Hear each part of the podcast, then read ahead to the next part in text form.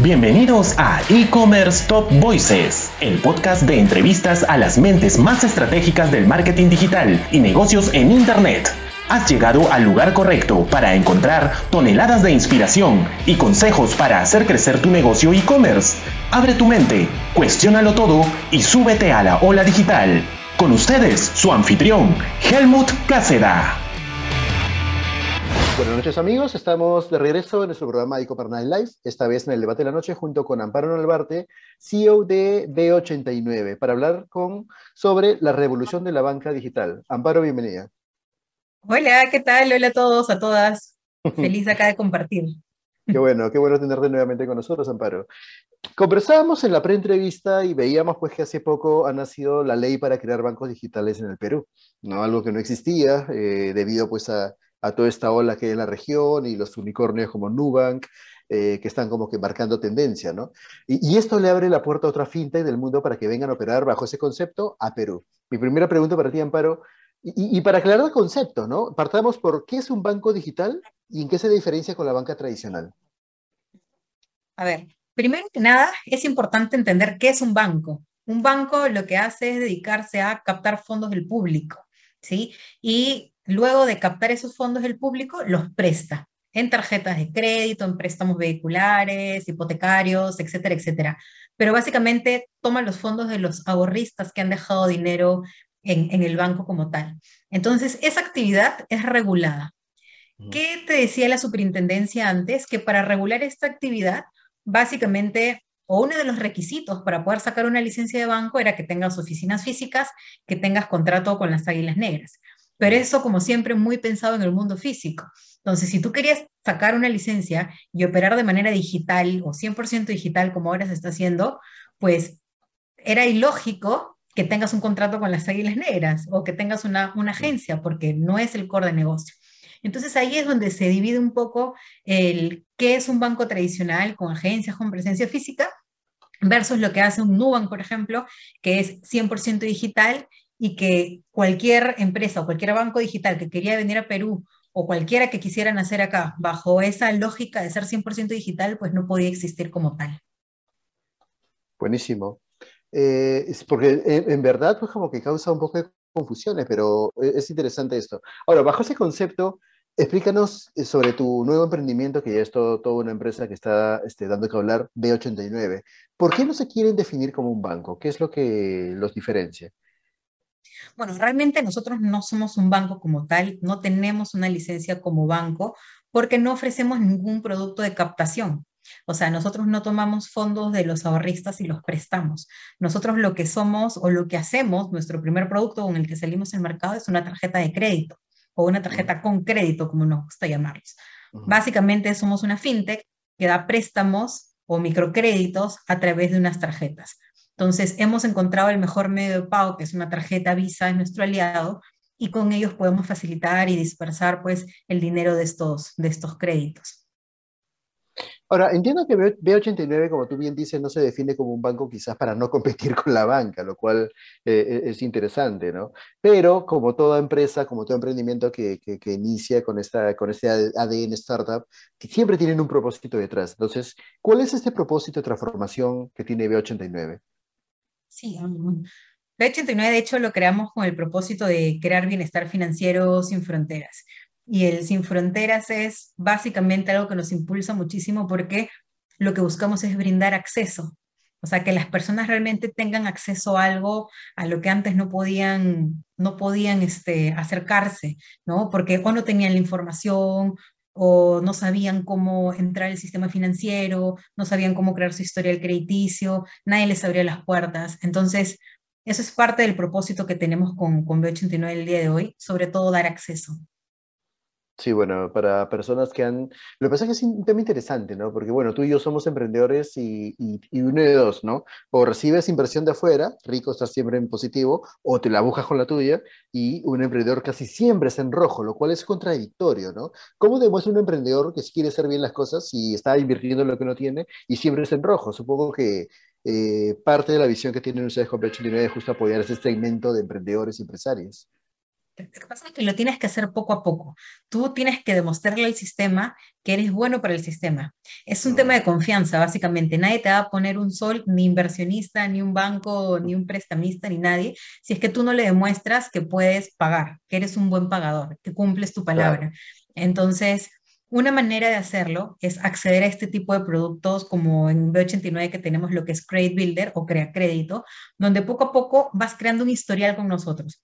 Colocas dinero, consumes, colocas, consumes, pasas por pruebas psicométricas u otro tipo de evaluaciones alternativas con datos que no son normales o que no son la que la banca tradicional utiliza. Y en base a ese comportamiento, esa información, nosotros te damos una línea de crédito, pero que empieza muy chiquita, porque recién nos estamos conociendo, recién nos vamos a, eh, recién estamos en esa etapa de gileo, por decirlo así, ¿no? Entonces, tengo que conocer que eres un buen pagador para después ya vamos con todo, ¿no?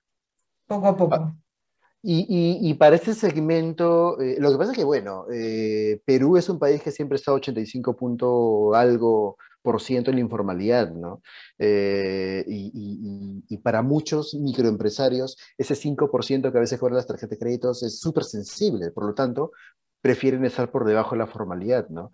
Eh, ¿B89 también quiere llegar a este segmento? Sí, pero hay que dividir los conceptos, ¿no? Porque una cosa es que yo como negocio quiera cobrar con tarjeta en mi negocio, y eso, y ahí es donde me cobran este 5%, ya, mm. como negocio me ayuda a cobrar con tarjeta porque así la banca tiene información de cuáles son los ingresos que, estoy, que está generando mi negocio. Y en base a esa información, después me van a poder dar un crédito como capital de trabajo. Ese es un concepto como, como empresa. Pero si tú eres un emprendedor ningún banco, ningún prestamista, si absolutamente todo está en rojo y nadie cree en tu proyecto, nadie te va a dar dinero. Entonces, ¿cómo haces tú como persona para generar tu propio récord, tu propio historial, que puedas pedir, por ejemplo, un préstamo personal y con eso financias tu, una parte de tu negocio? Entonces, para eso es que necesitas crear ese historial, ¿no? Y con eso vas avanzando. Después dices, no, yo me voy a comprar un carrito, me voy a comprar un departamento, una casa o algo, y si quieres apalancar el crecimiento de tu negocio con, un, con una garantía que sea tu casa, por ejemplo, también podrías hacerlo. Pero poco a poco tienes que ir creando esos, esos activos. Eh, por lo que entiendo entonces, a ver si entendí bien, B89 puede darle una tarjeta con una niña pequeña, incluso a una persona que está en rojo. Ah, es que poco a poco va creando su historial. Para eso hay un programa que se llama Crea Crédito. Tienes seis meses previos donde nosotros, no importa si has tenido alguna tarjeta alguna vez en tu vida o no, y no importa si nunca la has tenido, si nunca has tenido crédito en tu vida.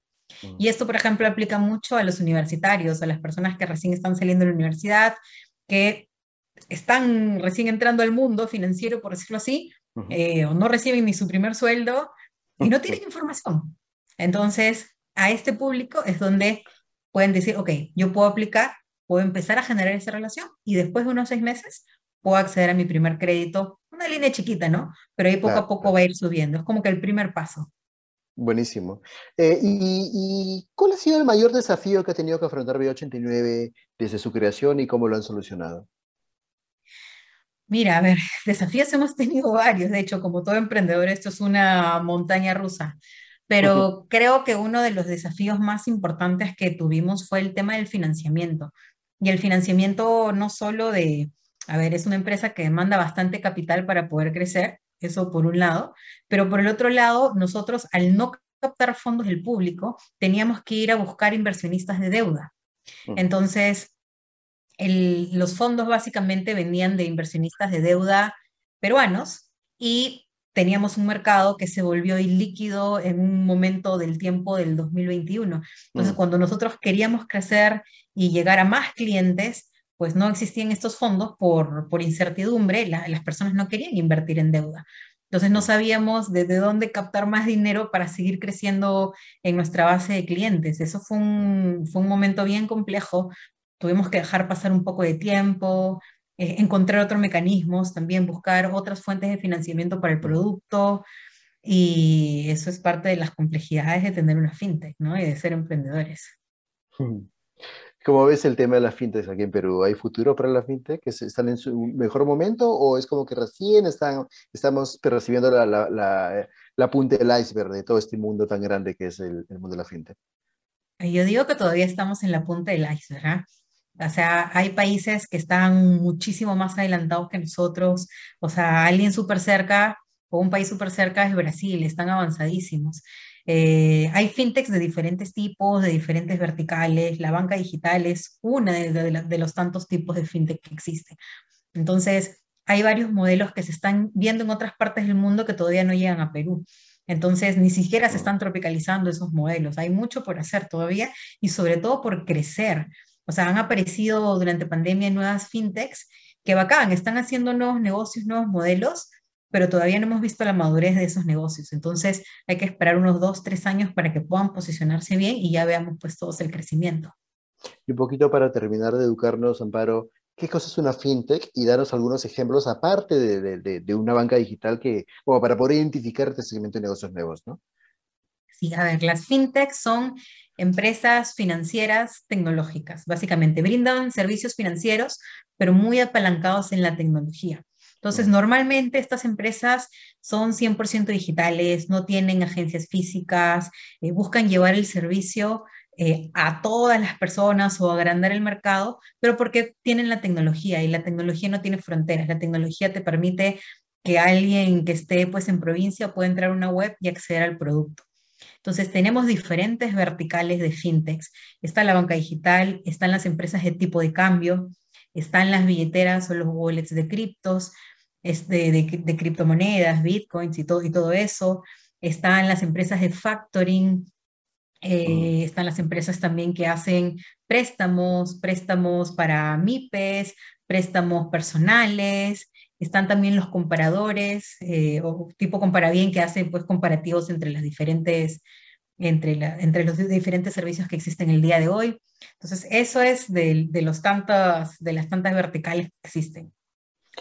Incluso, incluso los, estas motonetas, este, las Green, que ya no por pandemia pues desaparecieron, ¿no? Eh, tú cargabas el, el, celular con tu crédito para poder este, eh, cargar y, y, poder avanzar, ¿no?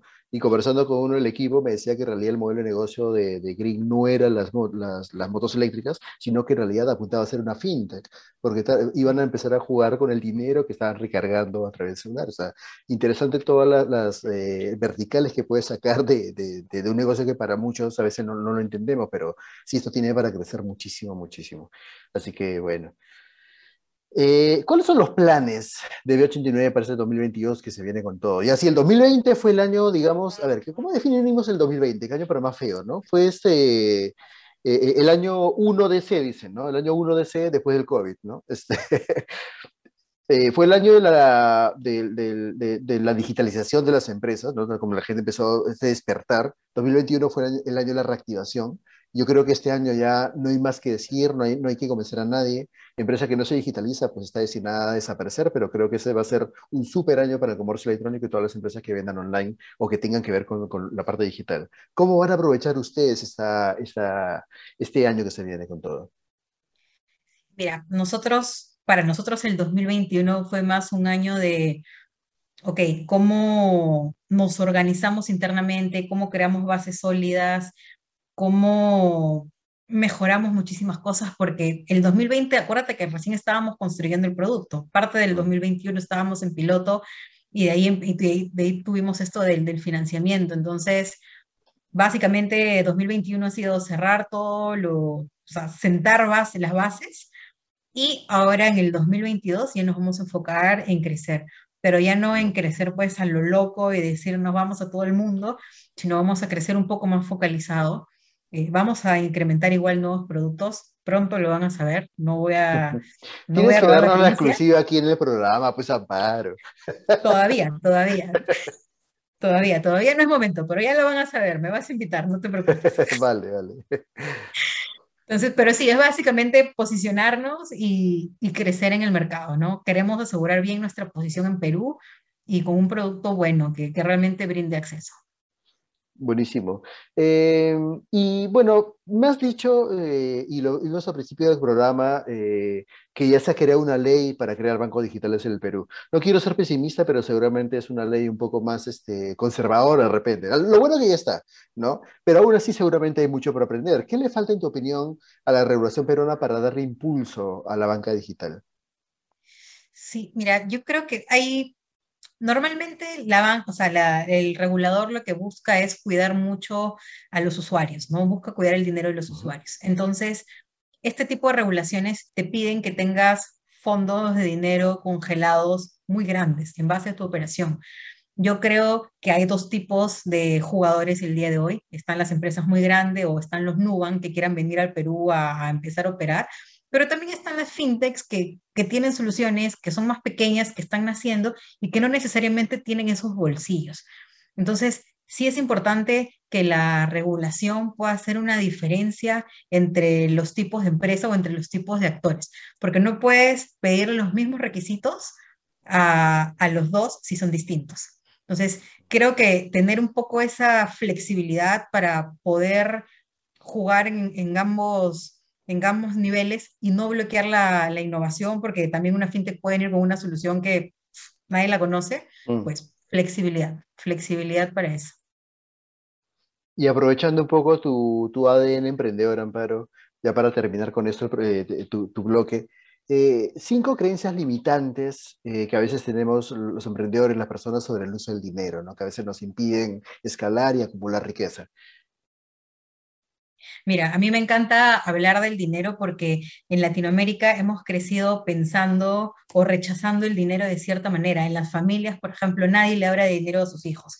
Eh, o hay muchísimas creencias sobre, ya, ya acaba el primero, ¿no? Una creencia limitante es que el dinero es sucio. El dinero es sucio, no cojas el dinero porque el dinero es sucio. Podrá tener bacterias, sí, pero, o sea, pero no lo vean como que algo malo, ¿no? Eso por un lado.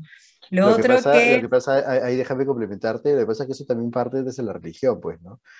Y, y la forma como interpretas la, la, la, bueno, el libro sagrado, que es la Biblia, ¿no? Para los católicos, como tú dices, este, tienes que ser humilde, y humilde es igual pobre. Para los judíos, por ejemplo, Dios te mira bien si eres rico, ¿no? Y, y, y entonces e, e, es, es, interesante cómo se va formando. Por ejemplo, los judíos eh, el 1% de la población mundial son judíos, pero tienen el 55% de la riqueza mundial. Algo deben estar haciendo bien y definitivamente eh, saben cómo hacer dinero, entonces eh, es, parte de esta cultura, no es malo. el dinero solo maximiza lo que ya eres. ¿no? Si eres malo, te vuelve tirano, si eres bueno, te vuelve magnánimo. Entonces, es, es un tema, el dinero es un tema mental. Exactamente, es, es, una energía, es un tema mental, pero finalmente el dinero es una herramienta. Entonces, tú con ese dinero como herramienta vas a poder generar más cosas. Y es una creencia que, que las personas dicen, no, el dinero no te hace feliz. Y probablemente, o sea, tú con dinero no vas a alcanzar la felicidad, pero sí vas a estar un paso más cerca de, lo, de lograrlo porque vas a quitarte muchas angustias del camino. ¿no? Entonces, eso también es otra, es otra, es otra creencia. Eh, ¿Cuál otra adicional? Em, ¿Cuál más iba a decir? Bueno, también, bueno, también después de haber visto María Mercedes, Marimar y todas las mares que hay, ya, pues, o sea, ¿para qué, ¿para qué me voy a forzar si finalmente me voy a casar con un rico y se me arregló la vida, ¿no? Entonces, eso también tiene, bastante que ver, no lo sé, pero, pero es eso, ¿no? O jugar la lotería, que creo que es la forma, la, peor forma de construir tu futuro financiero, ¿no? Pero eh, nada, o sea, creo que hay, hay, hay, hay personas, creo que lo mejor es juntarte con alguien que haya hecho dinero, porque definitivamente es quien te puede enseñar de cómo hacer dinero. ¿no? Y lo otro que iba a decir es que las personas que tienen dinero no necesariamente son malas, no son narcos, eh, o sea, hay personas muy decentes que conocemos el día de hoy que han hecho dinero haciendo empresa o han hecho dinero sabiendo ahorrar o invertir o qué sé yo, y que eso no los hace una malas personas, ¿no? Hay mucha gente que obviamente que tiene dinero, pues son tontos, ¿no? O sea, lo vemos en la tele, lo vemos en los videos que se hacen virales, pero por esas personas no podemos jugar a todos los que se han hecho su, su dinero de manera normal, lícita, sin afectar a nadie y que, bueno, pues tienen dinero, o sea, ¿cuál es el problema? Ya tienes que lanzar tu escuela de riqueza, Amparo. O sea, ¿quién mejor? Claro, ¿quién mejor que alguien que está trabajando con dinero para enseñarnos a pensar a cómo hacer dinero? Así que nada. Te, un aprendizaje. reto para el 2022. Amparo Nalbarte, CEO de B89, compartiendo con nosotros en el programa y para empezar bautizando nuestro primer programa del año. Muchísimas gracias por acompañarnos. Gracias a todos. Un gusto. Chao, chao.